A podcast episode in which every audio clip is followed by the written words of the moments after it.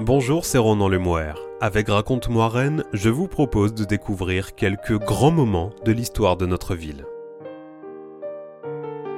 Construit par l'architecte du roi Jacques Gabriel à partir de 1734, puis remanié par Emmanuel Leray au XXe siècle, l'hôtel de ville de Rennes déploie ses ailes sur la place du même nom depuis le XVIIIe siècle. Mais s'il est un lieu de vie officiel, le monument majestueux cache aussi dans ses alcôves nombre d'histoires officieuses, ô combien mystérieuse. De cette guillotine gravée au couteau sur une fenêtre, aux expériences nauséabondes d'un chimiste nommé Faustino Malaguti, visite guidée d'un hôtel décidément plein de secrets.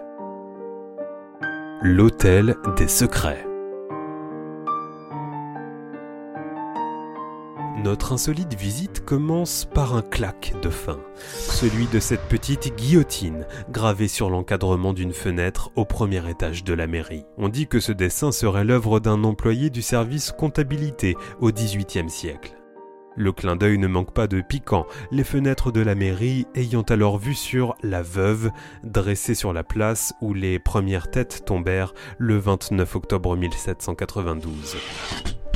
En l'absence d'évacuation, le sang stagnait sur la place, transformant les lieux en un sinistre décor de boucherie. Un spectacle pas du tout au goût du maire Le Perdy, qui fera déplacer l'échafaud en face du Parlement de Bretagne, où 400 condamnés supplémentaires seront décapités durant la période de la terreur. Sur le rebord opposé de la même fenêtre, un second graffiti d'époque représente un prêtre, nous rappelant que les gens de foi furent des victimes de choix lors de la Révolution. Pour refermer la page graffiti, sachez que deux autres dessins mystérieux attirent l'attention dans les escaliers de la tour menant au beffroi. Une date, 1741, et un fameux trois-mâts magnifiquement réalisé. Son auteur était-il charpentier de marine? Ou peut-être s'ennuyait-il, laissant son imagination voguer vers d'exotiques et lointains rivages? Mystère.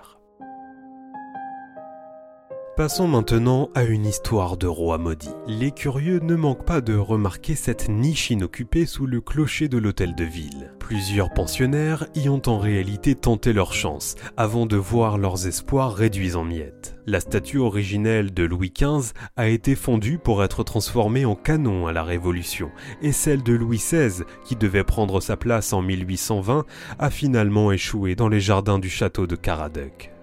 Jamais 203 et en 1911, le sculpteur Jean Boucher réalise une sculpture monumentale symbolisant l'union de la Bretagne à la France. La vision d'Anne de Bretagne à genoux devant le roi Charles VIII déclenche l'ire du parti nationaliste breton et la présence anachronique du maire de l'époque Jean Janvier dans l'œuvre ajoute à la confusion. Le 7 août 1932, 400 ans jour pour jour après le dit rattachement, les indépendantistes du groupuscule Passent à l'action.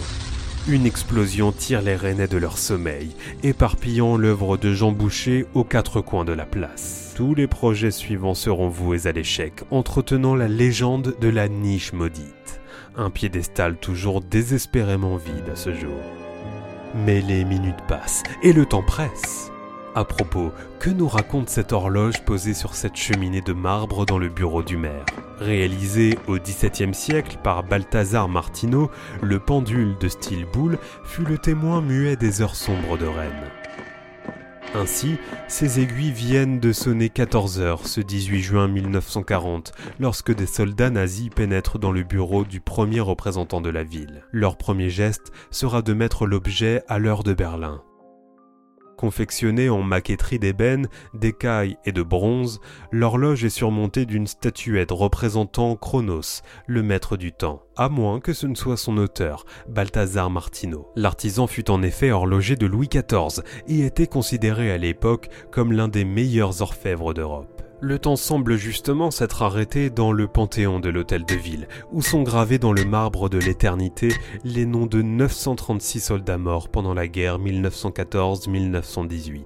Unique en France, ce monument inauguré en 1922 et orné d'une fresque magnifique de Camille Godet mériterait qu'on s'y attarde, mais c'est une absence qui attire pour l'heure notre attention. Le nom du maréchal Pétain, qui côtoyait ceux des généraux et des grandes batailles tout autour de la pièce, a tout simplement été recouvert, laissant un cadre blanc à la place.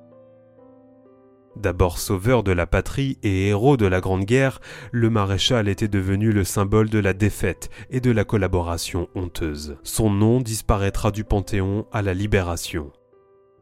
Lieu de mémoire et de recueillement, le Panthéon a également joué un rôle surprenant jusqu'en 1977, celui de salle d'attente pour les futurs mariés, qui allaient se jurer fidélité dans la salle située en face et aujourd'hui occupée par le service accueil de la mairie. Anachronique au premier abord, la chose relève à la réflexion d'une certaine logique du passé et de la mémoire des chers disparus au futur et aux nouvelles générations à venir, les jeunes mariés étaient un trait d'union tout trouvé. Quoi qu'il en soit, l'une des premières décisions du nouveau maire de Rennes, Edmond Hervé, sera de transférer les mariages dans la magnifique salle de réception située à l'étage supérieur et jusqu'alors sous-utilisée.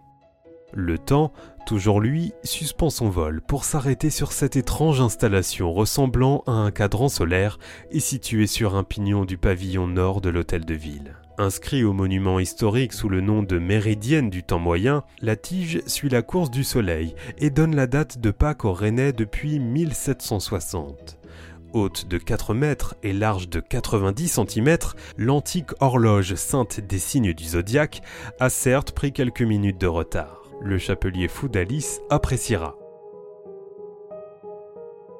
Fermons maintenant les yeux pour nous propulser au XVIIIe siècle et ouvrons grandes nos narines. Mais quelle est cette odeur de boule puante s'échappant par une des fenêtres de la mairie? Ce n'est pas la première fois que les effluves incommodantes viennent chatouiller l'essence des passants rennais, quand ce n'est pas de la fumée qui sort par la fenêtre pour ressusciter le fantôme du grand incendie. Les Rennais exigent naturellement une explication. Celle-ci est simple. Installée dans les locaux de l'hôtel de ville en 1840, la faculté des sciences va compter parmi ses cadres un chimiste d'origine italienne et répondant au nom un brin diabolique de Faustino Malaguti. Ce futur recteur de l'Académie de Rennes sera notamment consulté en 1851 comme expert toxicologue lors du procès de la tueuse en série Hélène Gégado. Il traquera les traces d'arsenic dans les organes des victime et cherchera à déceler la fameuse bosse du crime dans le cerveau de la bretonne psychopathe après sa décapitation. Certes, cela n'explique en rien les mauvaises odeurs. Le petit diable Faustino est en réalité spécialisé en chimie agricole, d'où ces démoniaques effluves d'ammoniac et d'azote s'échappant du laboratoire. Laboratoire qui deviendra plus tard le bureau du maire. Riche en anecdotes et haute en couleurs, l'histoire parallèle de la mairie de Rennes pourrait continuer pendant des heures. Que dire de cette ancienne chapelle située au milieu du bâtiment? Les magistrats s'installaient autrefois dans l'un des deux balcons en bois suspendu et toujours là aujourd'hui pour assister à la messe. Et l'épi surplombant le beffroi, pourquoi est-il nu? Hier surmonté d'un lys royal, le clocher fut ensuite coiffé d'un bonnet phrygien à la Révolution, puis d'un aigle impérial sous Napoléon. La pointe demeurera par la suite sans occupant, même si deux coques feront leur apparition sur chaque pignon de l'hôtel de ville au XXe siècle et pourquoi ne pas conclure notre propos sur cette originale conversation architecturale entre l'Opéra de Rennes et la mairie? Avec leurs façades respectivement concaves et convexes, les deux bâtiments s'emboîtent parfaitement de part et d'autre de la grande place. Pourquoi dans style le slow? Pour le savoir, remontons au lendemain du grand incendie de 1720 et au projet de reconstruction de la ville. À l'origine, le dessin de l'architecte Jacques Gabriel était de construire l'hôtel du gouverneur en lieu et place du futur opéra. À cet endroit ne poussaient alors que des arbres, d'où le nom de place aux arbres. La municipalité nourrissait cependant un autre dessin et entendait affirmer le rôle de capitale régionale de Rennes. Cela signifiait notamment doter la ville d'une salle de spectacle digne de ce nom. La sensibilité italienne de l'architecte Charles Miardet va alors s'exprimer dans la rotonde de l'opéra, alors que la mode française, à l'image du théâtre de l'Odéon, est plutôt aux façades plates. Les rondeurs de l'opéra déclencheront d'ailleurs la polémique, sans parler des 44 marches à gravir pour pouvoir accéder à la salle de spectacle située, fait nouveau, au premier étage. Il est vrai que prendre un peu de hauteur n'est pas toujours chose aisée.